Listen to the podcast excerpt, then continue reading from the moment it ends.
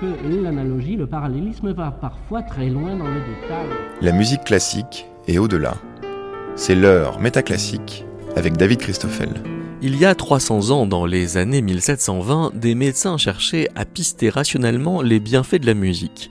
Les discours se multipliaient alors pour valoriser un usage raisonné de la musique et encourager un recours médical au beau son.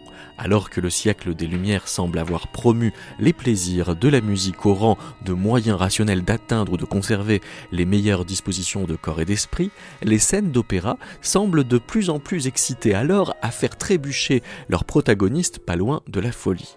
Pour mettre en dialogue ces deux façons de raisonner la musique au XVIIIe siècle, nous recevons Philippe Sarrazin-Robichaud qui étudie entre la Sorbonne et l'Université du Québec à Trois-Rivières les discours sur les effets de la musique au XVIIIe siècle et Marie-Cécile Chang qui enseigne à l'Université de Bretagne Sud et qui s'est intéressée à ces personnages d'opéra d'autant plus excitants pour les dramaturges des années 1780 qu'ils sont sur le point de perdre la raison.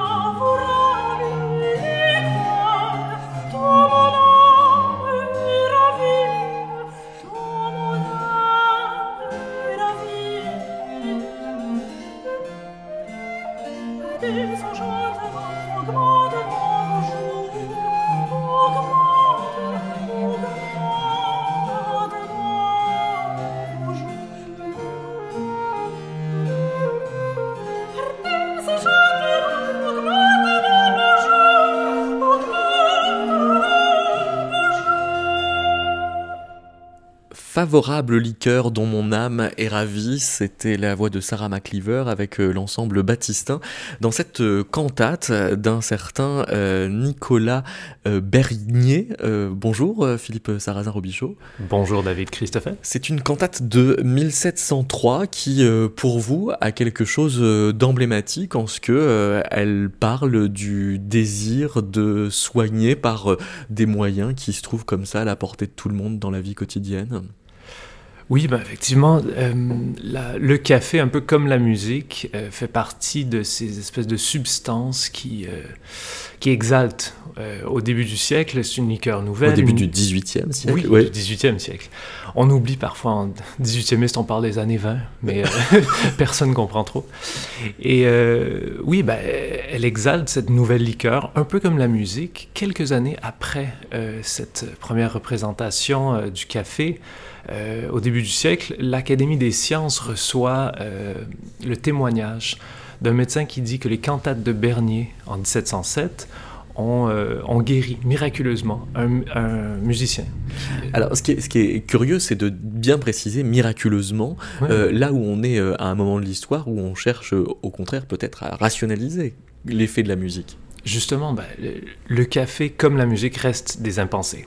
Hmm. Et euh, ce sont des espèces de, d'immenses champs. Plus tard, même à la moitié du siècle, un, médecin comme Ménuret Chambaud va dire euh, que les maladies du cerveau sont ensevelies des plus profondes ténèbres. Très explicitement, on cherche à les pénétrer et les moyens comme le café, la musique sont des voies d'accès privilégiées. Alors, ce, ce Ménuret de Chambaud, il se trouve que, euh, Philippe Sarrazin-Robichaud, vous venez euh, d'en republier euh, l'article Les effets de la musique qui était dédié à l'encyclopédie, et dedans on lit des choses comme l'action du son et de la musique sur l'air n'a pas besoin de preuves, il est assez démontré quel est le principe milieu par lequel il se communique, le mouvement excité dans l'air par le son est tel qu'il pourrait parcourir 1038 pieds dans une seconde s'il était direct. Alors peut-être qu'on a un peu réévalué la vitesse du son depuis, mais n'empêche qu'il y a quand même cette idée que la vitesse du son va être la preuve de l'effet de la musique et en même temps le fantasme de le suivre au millimètre, cet effet. Oui, et euh, suivre au millimètre est pas très facile à l'époque parce que forcément la mesure que vous, devez, euh, que vous venez de donner euh, est donnée en pied anglais selon l'expérience de Derham qui est refaite par l'Académie des sciences à Paris et qui doit être traduite en pied de Paris, mmh. qui est c'est pas la même vitesse. Bon. Bon, au-delà des questions de conversion, il y a quand même un cadre euh, qui euh, essaye euh, de préciser, donc encore une fois rationnellement, ce qu'il en est des effets de la musique. Bah, le, ratio est lié à la, au calcul, étymologiquement, mais aussi dans l'esprit de, des académiciens qui font ce genre de calcul. Rameau vient de sortir sa théorie de l'harmonie dans les années 20, les années 20, les fameuses années 20. Euh, et il y a des proportions mathématiques qui sont attribuées au son. On se dit, euh, dans le courant il y a trop mécaniciens qui euh, fait rage, entre guillemets, que si on peut calculer les... si on peut donner des proportions mathématiques à la résonance harmonique des cordes, sans doute que ces mêmes proportions euh, peuvent s'appliquer à la résonance des nerfs, par exemple, ou à la résonance des fluides à l'intérieur du corps. C'est ça, c'est-à-dire il y a tout de suite analogie physiologique. Tout de suite.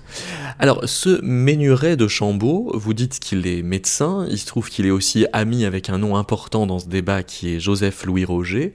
Euh, on a l'impression que c'est beaucoup centré autour de l'université de Montpellier, ces questions.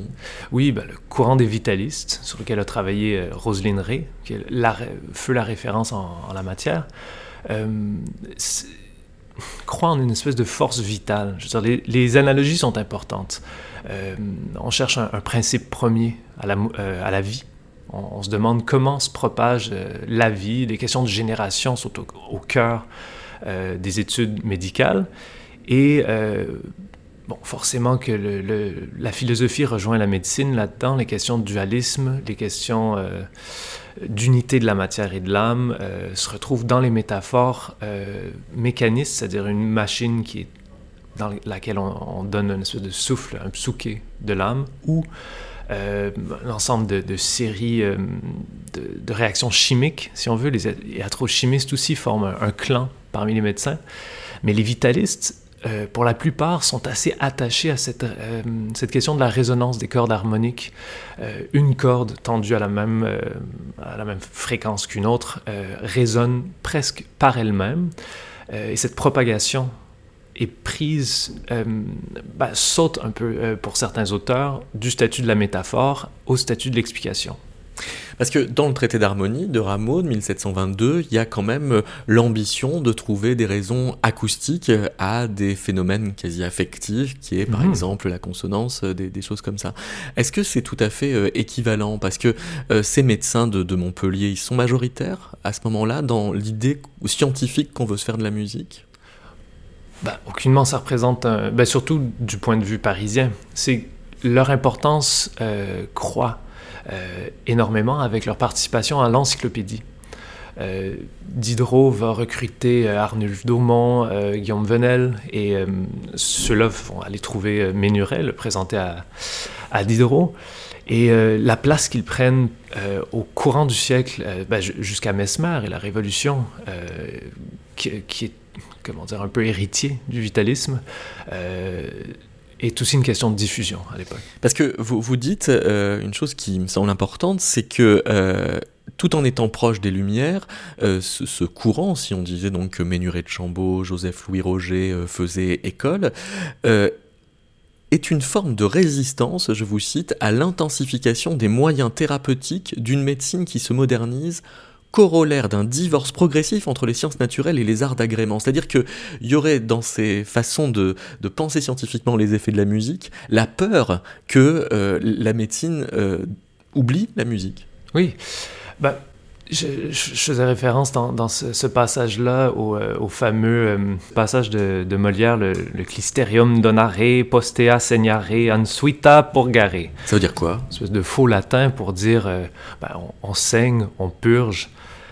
Des opérations assez, comment dire, assez violentes sur le corps que recommandaient la plupart des médecins iatromécaniciens. Mmh. C'est-à-dire les, les, médecins cartésiens, comme les appellent ben, comme ils appellent plusieurs euh, personnes, dont Diderot hein, dans l'encyclopédie.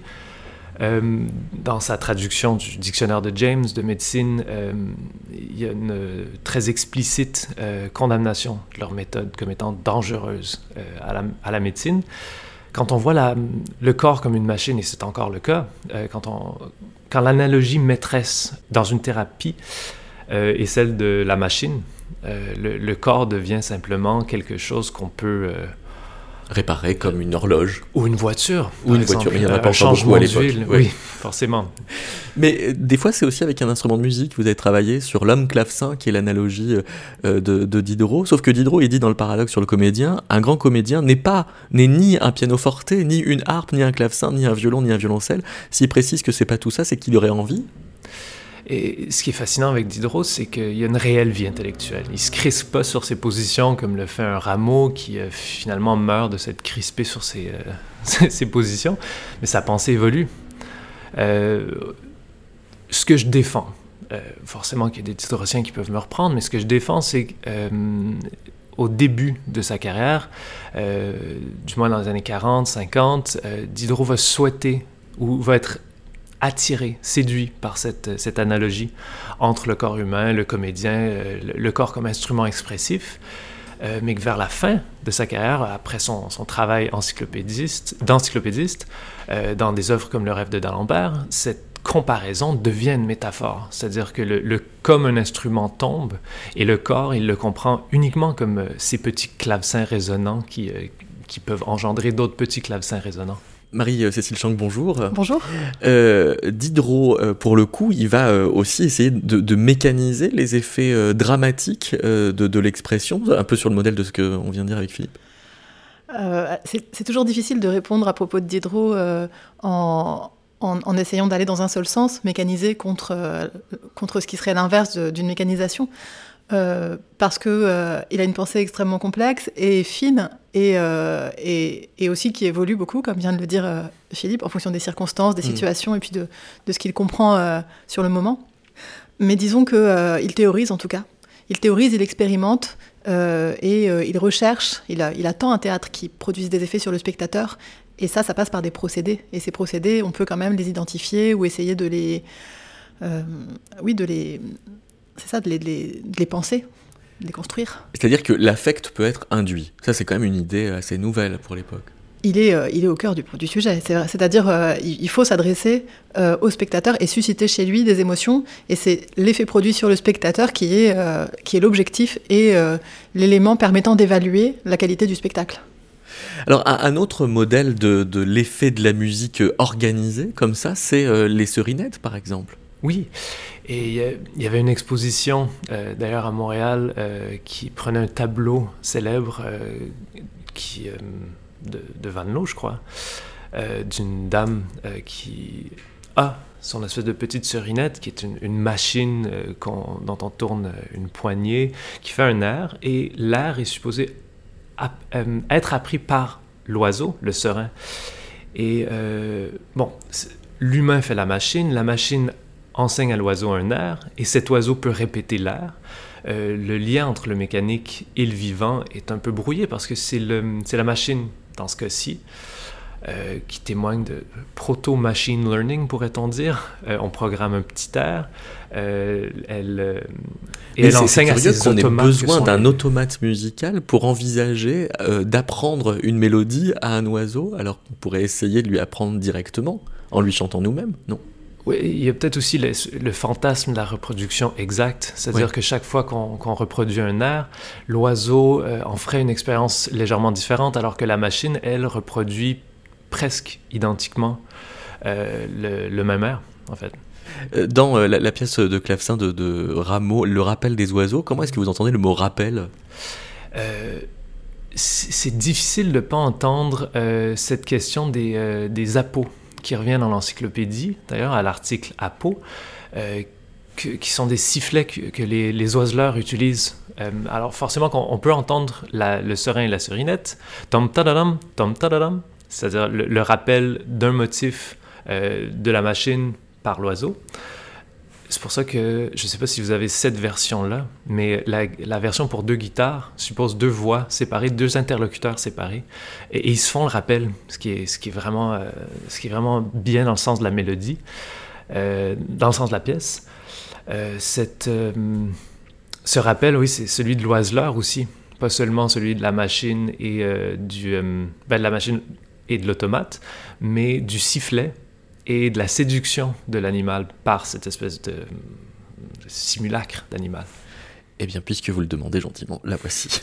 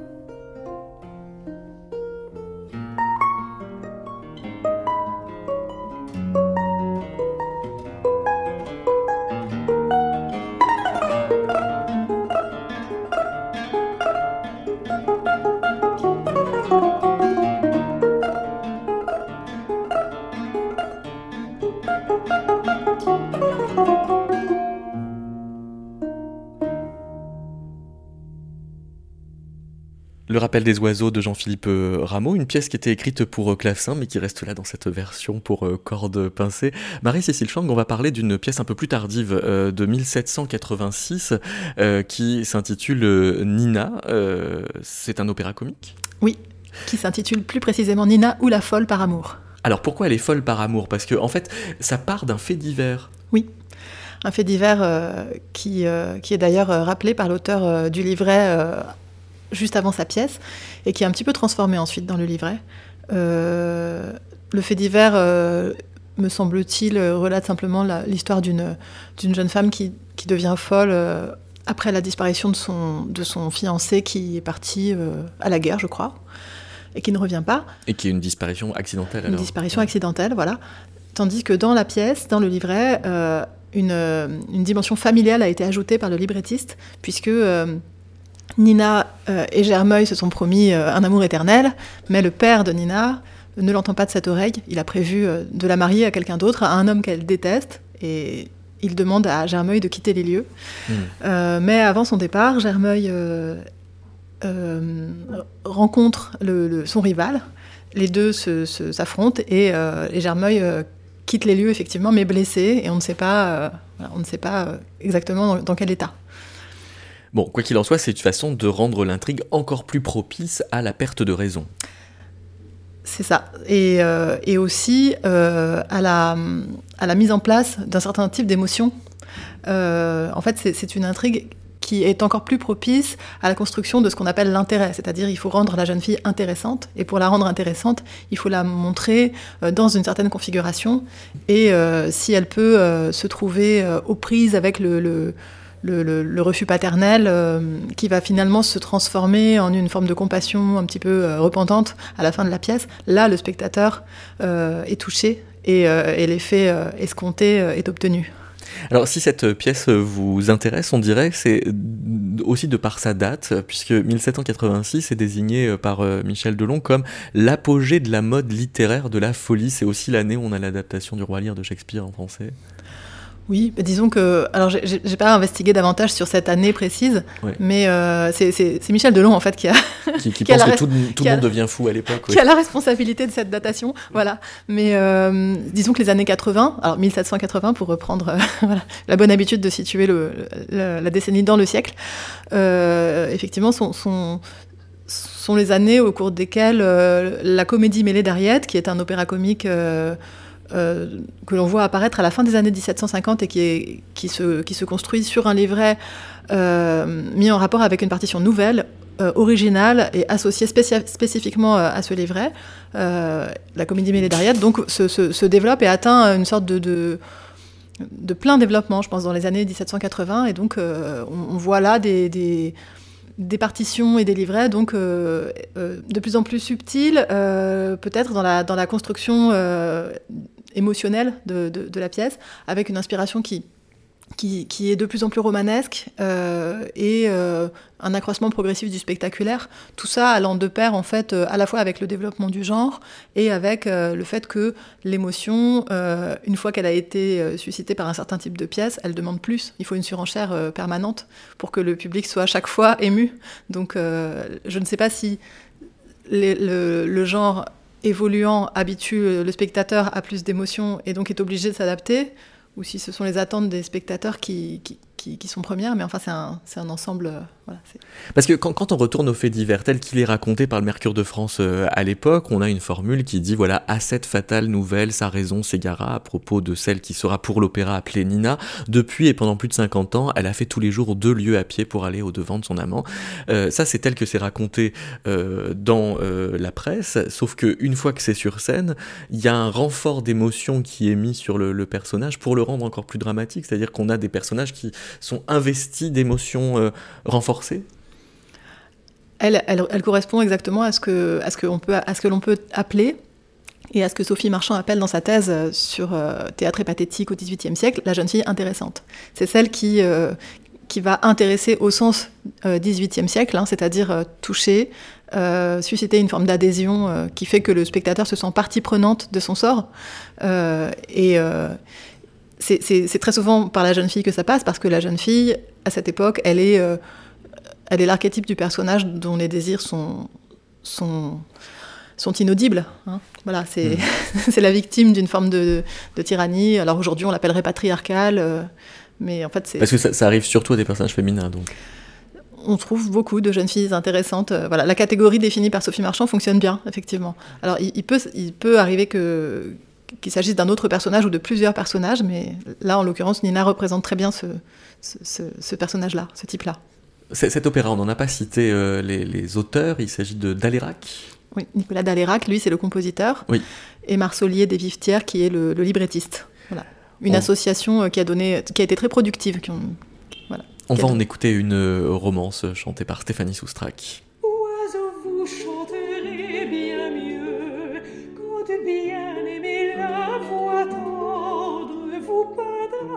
Trans pour ses feux, car c'est à lui de vous l'apprendre.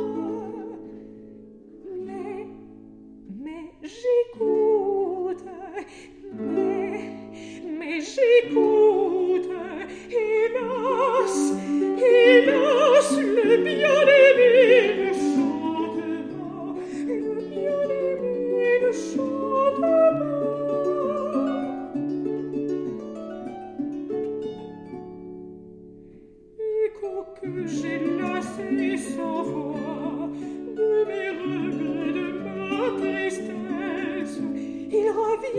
Peut-être sa voix te demande aussi sa maîtresse.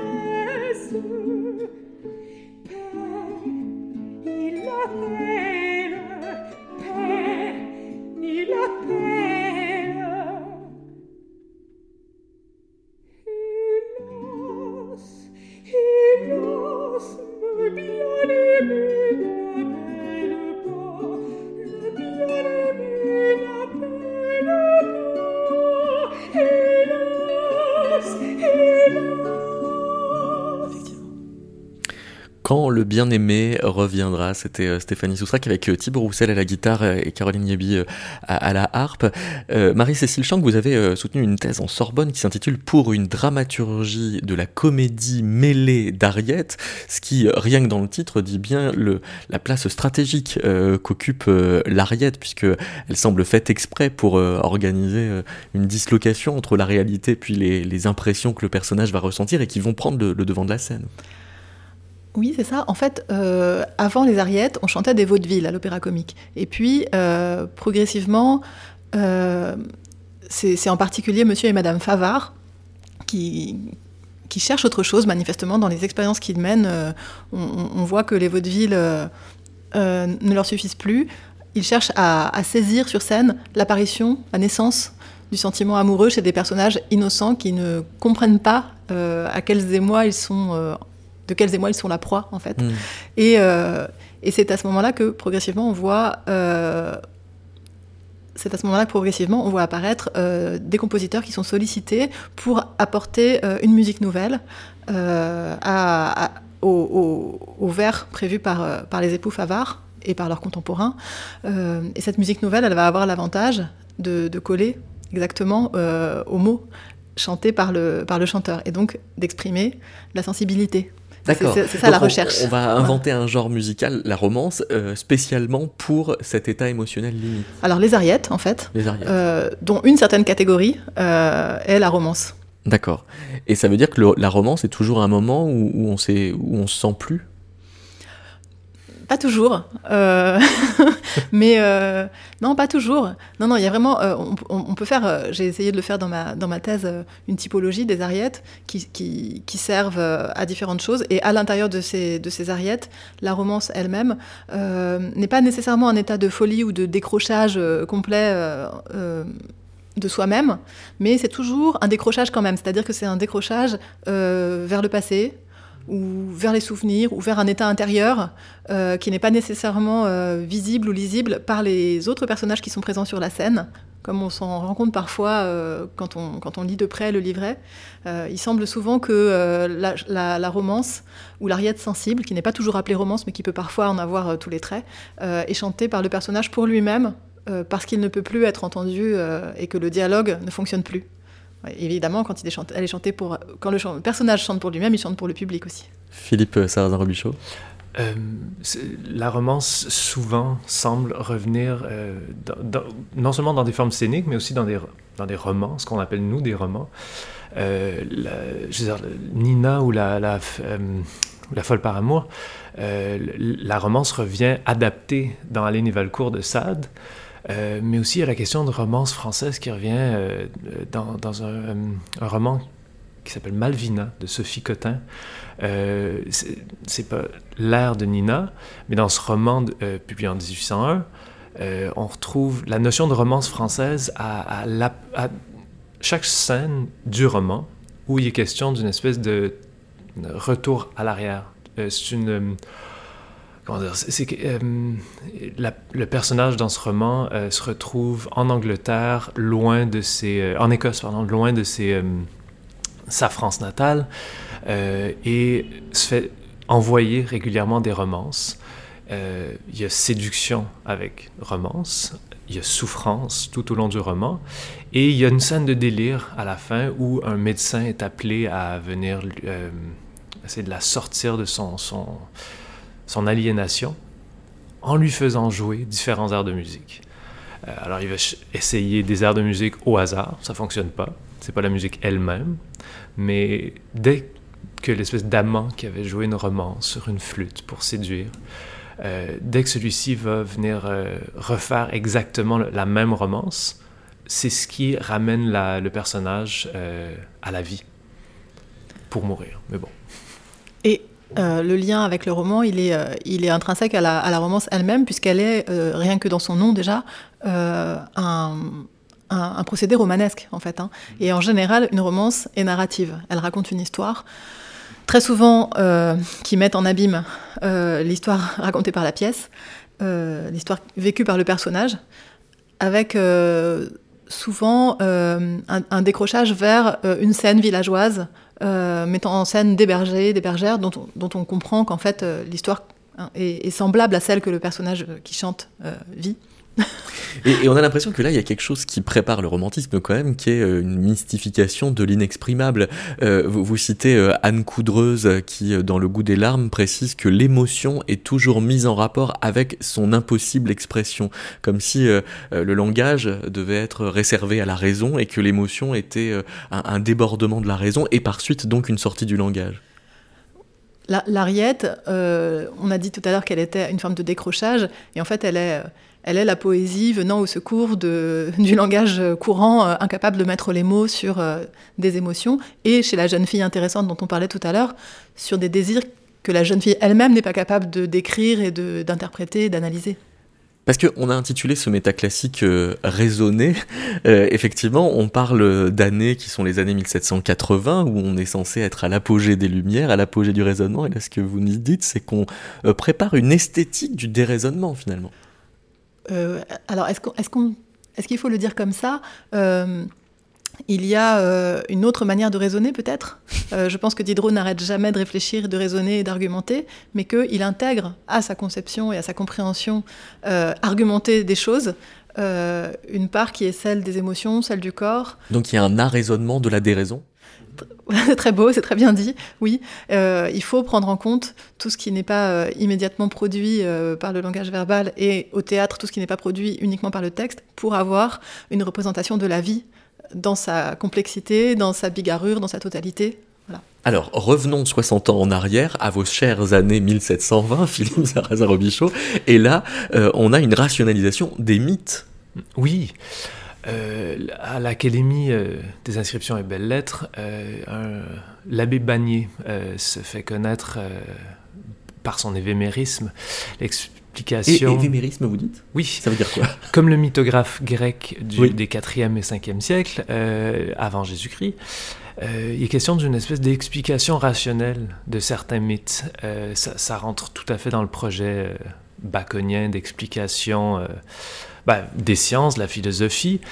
Mais euh, les, anciens sont lus à l'Académie des inscriptions et belles-lettres et plusieurs passages euh, posent problème. Euh, il est question de, chronologie, forcément, chronologie ancienne, de, de, questions de numismatique obscure, mais pour la musique, on va lire des historiens qui parlent par exemple de, murs de Jéricho qui tombent au son d'une trompette ou de murs de Thèbes qui se font construire au son de, de la lyre d'Amphion. On se demande, est-ce qu'il n'y aurait pas une interprétation rationnelle, euh, surtout depuis que euh, des Italiens s'y sont essayés, comme Giambattista della Porta, euh, qui, qui supposait avec sa magie naturelle qu'il y a des raisons derrière tous les effets de la musique.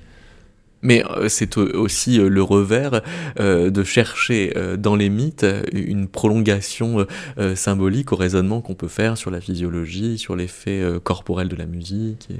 Oui, c'est que dans les années 20, mmh. et surtout en académie, les, les mythes anciens, ou du moins les écrits des anciens, ne sont pas des choses qui peuvent être balayées du revers de la main. Il est question de les prendre en considération, mais euh, l'esprit de l'époque euh, accepte difficilement certaines propositions. Et donc, euh, quelqu'un comme Pierre-Jean Burette, qui a été fondateur pour l'accès des Lumières à la musique des anciens, Rousseau est un de ses plus grands lecteurs. tous les articles qui touchent de près ou de loin à la, la musique ancienne de l'encyclopédie citent Burette. Eh bien, Burette, lui, en 1720, en 1721, après des années de recherche euh, presque modernes, il, va faire des, euh, il y a des collaborations avec les universités d'Oxford, euh, avec des collections à Florence. pendant des années de recherche, il va essayer de recomposer avec des manuscrits, des manuscrits grecs, des airs de musique ancienne. Et il va organiser un concert mais alors, il organise euh, un concert quasiment dans le même esprit qu'un médecin va organiser une dissection dans un amphithéâtre à ce moment-là. C'est-à-dire euh, avec l'idée de faire la démonstration scientifique mhm. de, euh, du pouvoir de ces hymnes sur ses auditeurs. Oui, alors, forcément qu'il y a eu une certaine déception parce que ces ah auditeurs s'attendaient à tomber des nues, à ressentir des, des, émotions, mais absolument renversantes. Et hors du commun. Hors du commun, ça a été un, un argument pour les modernes. Et c'est un des, euh, une des raisons pour lesquelles Rousseau s'attaque à, à, Burette, euh, disant que finalement l'effet de la musique euh, des anciens est inaccessible aux modernes, et si Burette conclut, ce qui n'est pas vrai, mais Rousseau fait conclure Burette, mm. si Rousseau fait conclure Burette en lui faisant dire que les anciens avaient une musique qui était moins parfaite que celle des modernes, euh, c'est simplement parce que les conditions n'étaient pas réunies pour la ressentir. Les conditions mémorielles n'étaient pas euh, réunies, comme par exemple ces Suisses avec le, rang des vaches. Euh, les Français sont pas touchés par le rang des vaches, mais ça touche quand même les Suisses. Rousseau va dire, mais nous ne sommes pas des Grecs anciens. D'accord. Et donc là, si on écoute euh, l'hymne à Némésis, euh, qui est donc euh, une reconstruction d'un hymne grec par Pierre-Jean Burette au début des années 1720. Et une reconstruction au 21e, au 21e siècle. oui, interprété là qui plus est dans un disque d'aujourd'hui. Qu'est-ce qu'on peut espérer? Bah, Je veux pas vendre la mèche, mais... Bon, bah essayons. J'ai pas l'impression que ça va guérir votre sciatique.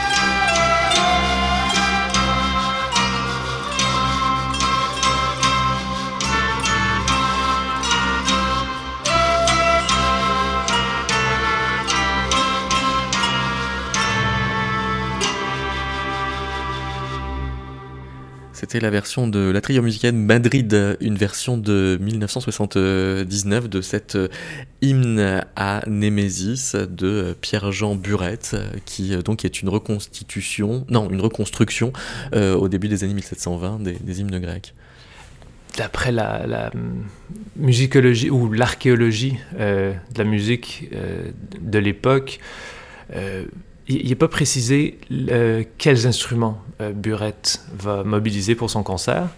Euh, on a des traces de qui y était, mais tout ce qu'on a, c'est la mélodie, les mots reconstruits et et d'interminables commentaires de la part de Burette sur le choix de chaque mot d'après des manuscrits que lui va juger plus ou moins acceptable. ce qui est fantastique avec la, démarche de Burette et son raisonnement, c'est qu'alors qu'il essaie de disséquer ces sources anciennes, alors qu'il essaie d'avoir un discours de vérité, un discours autoritaire, lui-même procède à des choix en les justifiant, et ça on peut les lire dans les mémoires euh, de l'Académie, en disant j'ai retenu ceci parce que je le préfère, j'ai retenu ceci parce que je l'aime davantage au cœur de la rationalité de la, dans l'Académie des inscriptions et belles lettres, il est question de sentiment et de préférence. Alors on vient de, voir, euh, Marie Stichang, à quel point, euh, dans une première partie du XVIIIe siècle, on cherche des émotions limites par la musique, alors que dans la deuxième partie, on, cherche les musiques pour mettre en scène des états limites. On cherche surtout des situations euh, dramatiques, dramaturgiques, qui intègrent dans l'opéra comique la musique mais qui peuvent aussi exister sur la scène de la comédie déclamée euh, ou de la tragédie euh, sans, musique. Il est vrai que l'apport de la musique euh, ajoute quelque chose, et, d'ailleurs Diderot fait l'éloge de, des entreprises menées par Sedaine notamment, dans son Déserteur ou dans d'autres pièces, et dans Le philosophe sans le savoir, qui n'est pas un opéra comique, mais, un drame, enfin une comédie sérieuse. Diderot fait, l'éloge de, procédés euh, qui, effectivement lui, lui permettent, enfin lui semblent permettre de, me, de, mener l'émotion jusqu'à son comble. Et on voit euh, dans les témoignages qui sont, qui retranscrits à l'époque, euh, soit les rapports de police, soit des témoignages de spectateurs ou des lettres, on, entend, enfin on peut, avoir connaissance de réactions dans le public qui sont parfois des réactions très très forte, de, jeunes femmes qui tombent à pamoison euh, au moment où le personnage lui-même euh, est, saisi par, par une émotion intense. Il, arrive que dans, la, salle, des cris ou une phrase soit terminée par un spectateur ou, même un spectateur lâche ce qu'il a dans la main ou tombe lui-même, une spectatrice plutôt en général. Mais est-ce qu'il n'y a pas un préjugé philosophique au fait que l'émotion à son comble coïncide avec une, raison qui flanche ou avec l'apparition d'une folie? Parce que au fond, on pourrait très bien imaginer que une forte émotion n'empêche pas de penser. Euh, je ne suis pas sûre qu'il faille prendre la chose dans ce sens-là. Je pense que la, folie est une situation parmi d'autres qui intéresse les auteurs parce qu'elle permet de, créer le spectacle attendu, qui est un spectacle qui repose euh, à partir de... Alors ça commence déjà au début du XVIIIe siècle, mais dans la deuxième moitié du XVIIIe, le théâtre se renouvelle vraiment dans cette direction-là. Le spectacle euh, repose sur un, phénomène de contagion émotionnelle. Il y a quelque chose d'un peu médical dans l'affaire, hein, de la scène à la salle. On n'est plus dans un, spectacle fondé sur la catharsis qui crée un phénomène, enfin qui repose sur un phénomène de mise à distance. On adhère, on est euh, pris par ce qui se passe sur scène et on est, euh, on forme une sorte de communauté aussi avec les, personnages, les acteurs, euh, voilà, l'histoire. On, cherchait à cerner en quoi les, années 1780 formaient une espèce de, d'apogée de la, de la folie, mais c'est, aussi les, les années... Bah, Robert Darnton y fait référence en, parlant de la fin des Lumières.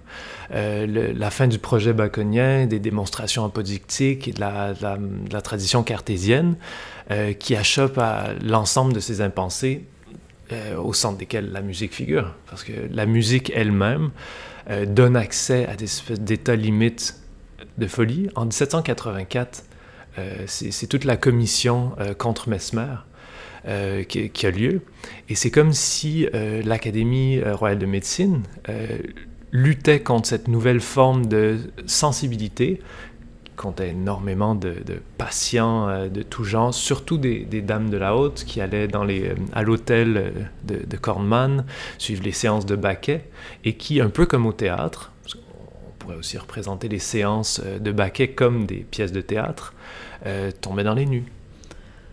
Euh, en touchant un bâton et, de l'eau. Il y, a quelque chose qui relève de la performance ou d'une sorte d'événement qui est le moment euh, du spectacle, le moment euh, de la représentation théâtrale et qui implique à la fois les, acteurs et les spectateurs dans une même expérience.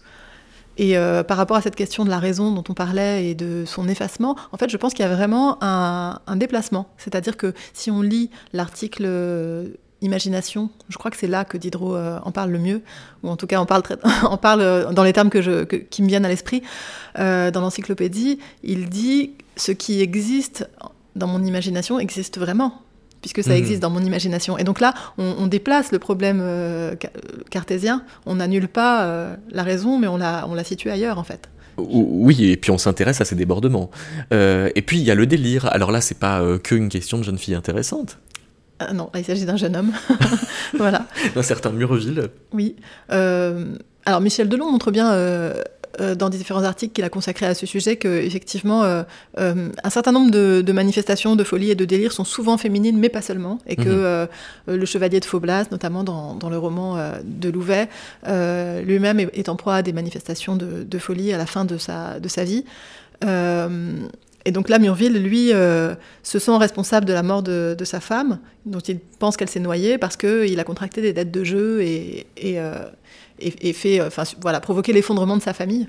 Et donc il l'attend. Il y, a quelque chose qui rappelle vraiment l'histoire de Nina. Il l'attend chaque jour au bord d'un cours d'eau, près d'une urne, dans laquelle on imagine que pourrait, enfin, cette urne symbolise en fait la, femme défunte dont on découvre à la fin qu'elle n'était pas morte, donc il ne s'agit pas de ses cendres à l'intérieur. Mais... Parce que, en fait, euh, le, titre complet de, de l'œuvre, c'est Le délire ou les suites d'une erreur. Mais on pourrait peut-être euh, essayer de savoir de quelle erreur il s'agit. Est-ce que c'est l'erreur euh, de Murville de croire que. Il est midi, après il n'y aura plus.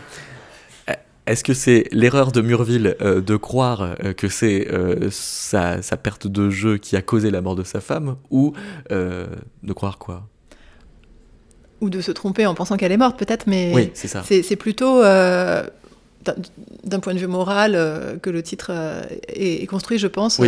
il, a, il a commis une erreur qui, qui est d'avoir, d'avoir, de s'être laissé prendre par le jeu et, et d'avoir accumulé les dettes et de s'être laissé tromper aussi par des personnages malveillants et donc il a causé une série de catastrophes qui, qui l'ont plongé dans, dans, la folie, dans le désespoir. Donc en fait, oui, il y a une duperie initiale qui fait cascade et enfin et il s'en veut. Voilà, c'est un, c'est une pièce finalement un peu, euh, voilà, une pièce sur la culpabilité euh, qui, qui n'annonce pas euh, tant le romantisme que peut-être la psychanalyse finalement d'une certaine façon. enfin, je vais peut-être un petit peu vite, mais mais en tout cas, on voit, on voit ce, on voit, on voit là une réflexion sur sur ce qui nous, enfin sur, sur, sur la façon dont, dont, les comportements sont induits, enfin sur ce qui nous, ce qui nous pousse à agir, le regret qu'on peut avoir ensuite. Ou ce qu'en développement personnel on appelle les croyances limitantes. voilà. Oui, alors là, on va un petit peu loin dans l'anachronisme. Oui, parce que là, on est en 1799. Ça, Voilà. Eh bien, on va écouter le délire.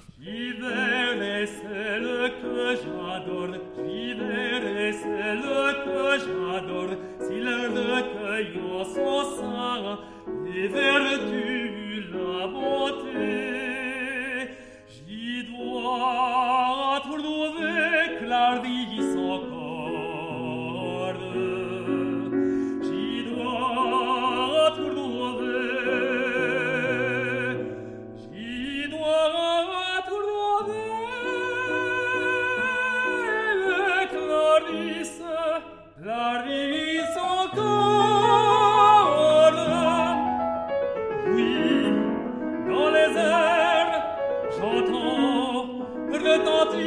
j'entends sa voix, sa voix chérie, j'entends sa voix, sa voix qui me crie, oui, c'est toi, partout, partout, je t'entends, je te vois, dans les cieux, c'est toi, dans les eaux, c'est toi, dans mon cœur, ah, toujours à toi,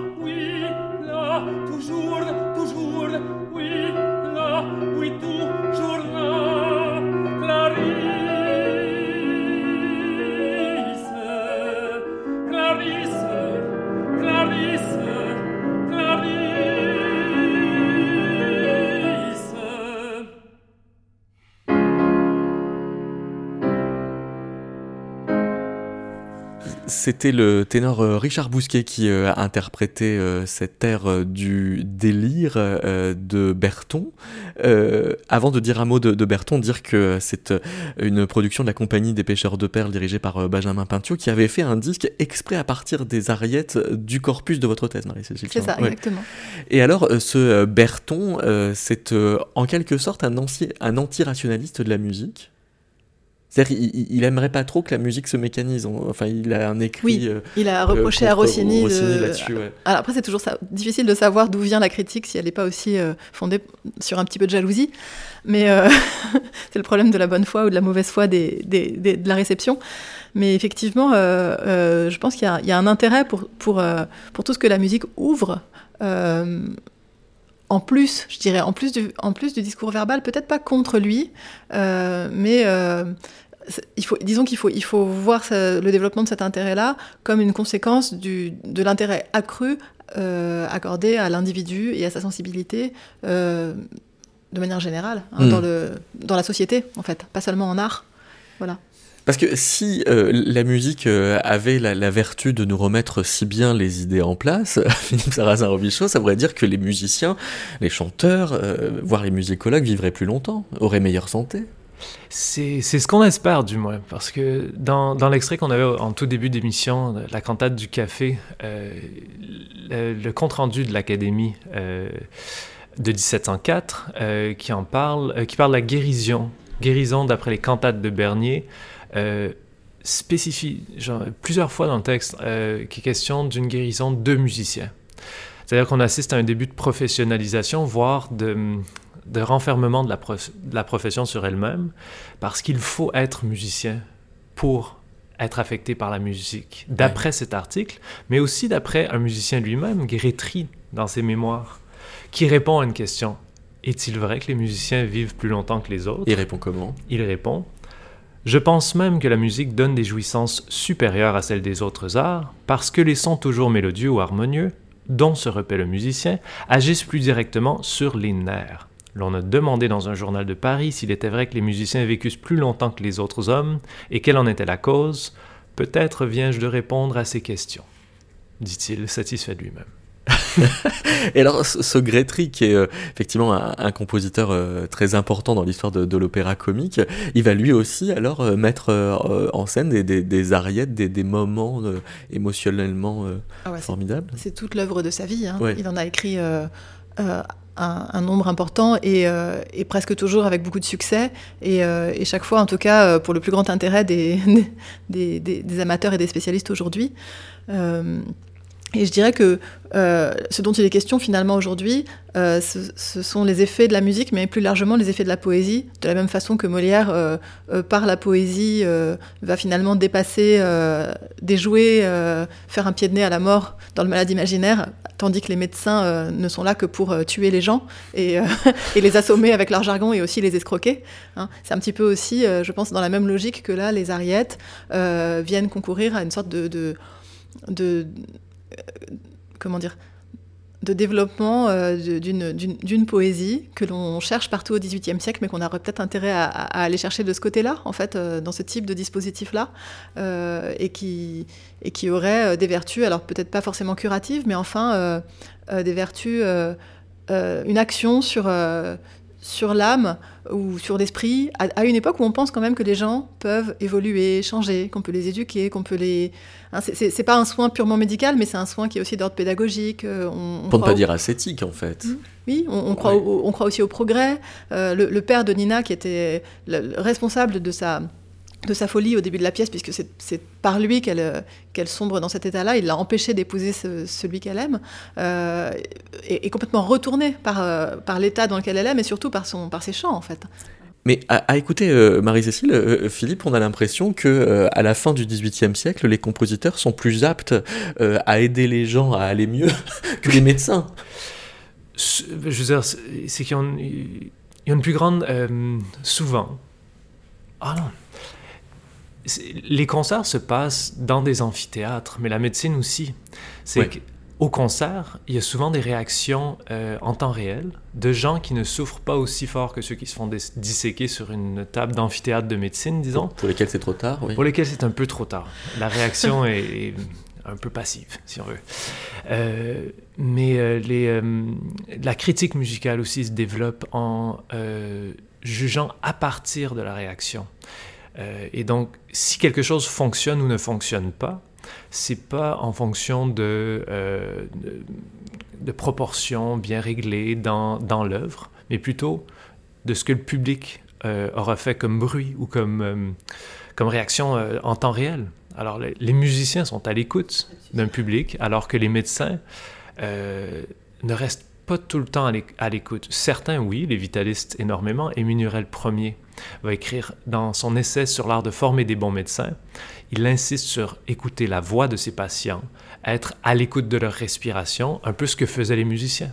Et dès lors, les auditeurs vont être encore plus à l'écoute d'eux-mêmes, et même les personnages d'opéra vont être à représenter leurs introspections. Qui d'ailleurs, euh, les personnages d'opéra, quand ils chantent, ne chantent pas nécessairement pour chanter. C'est ce que dit Grétry dans ses mémoires. Il dit il y a chanté pour chanter et il y a chanté pour parler. Chanter peut être simplement euh, euh, un langage différent, en fait, qui est celui euh, par lequel on est capable de, dire ce que les mots courants du langage, du langage ordinaire ne peuvent pas dire. Et c'est euh, par le chant que l'on ouvre, euh, une, ouvre une fenêtre vers...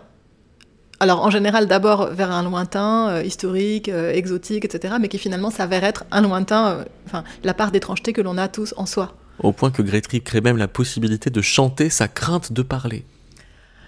Oui, dans l'Ariette de Lorette, par exemple, euh, dans Richard Cœur de Lion, euh, elle, reçoit euh, une lettre du gouverneur de la forteresse dans laquelle Richard est enfermé. et ces deux-là s'intéressent bien l'un à l'autre. Et, c'est là qu'elle part, effectivement, dans un, moment qui semble être un moment tout intime. Hein, et qu'elle chante pour elle-même. Je crains de lui parler la nuit, j'écoute trop tout ce qu'il dit. Il me dit je vous aime et je sens malgré moi, je sens mon cœur qui bat, qui bat, je ne sais pas pourquoi. Eh bien, on va terminer cette émission avec euh, cette ariette interprétée euh, par Christiane et Dapierre. Merci beaucoup, Marie-Cécile Chang. Et merci beaucoup, Philippe euh, Saradin-Robichaud. Le plaisir est mien.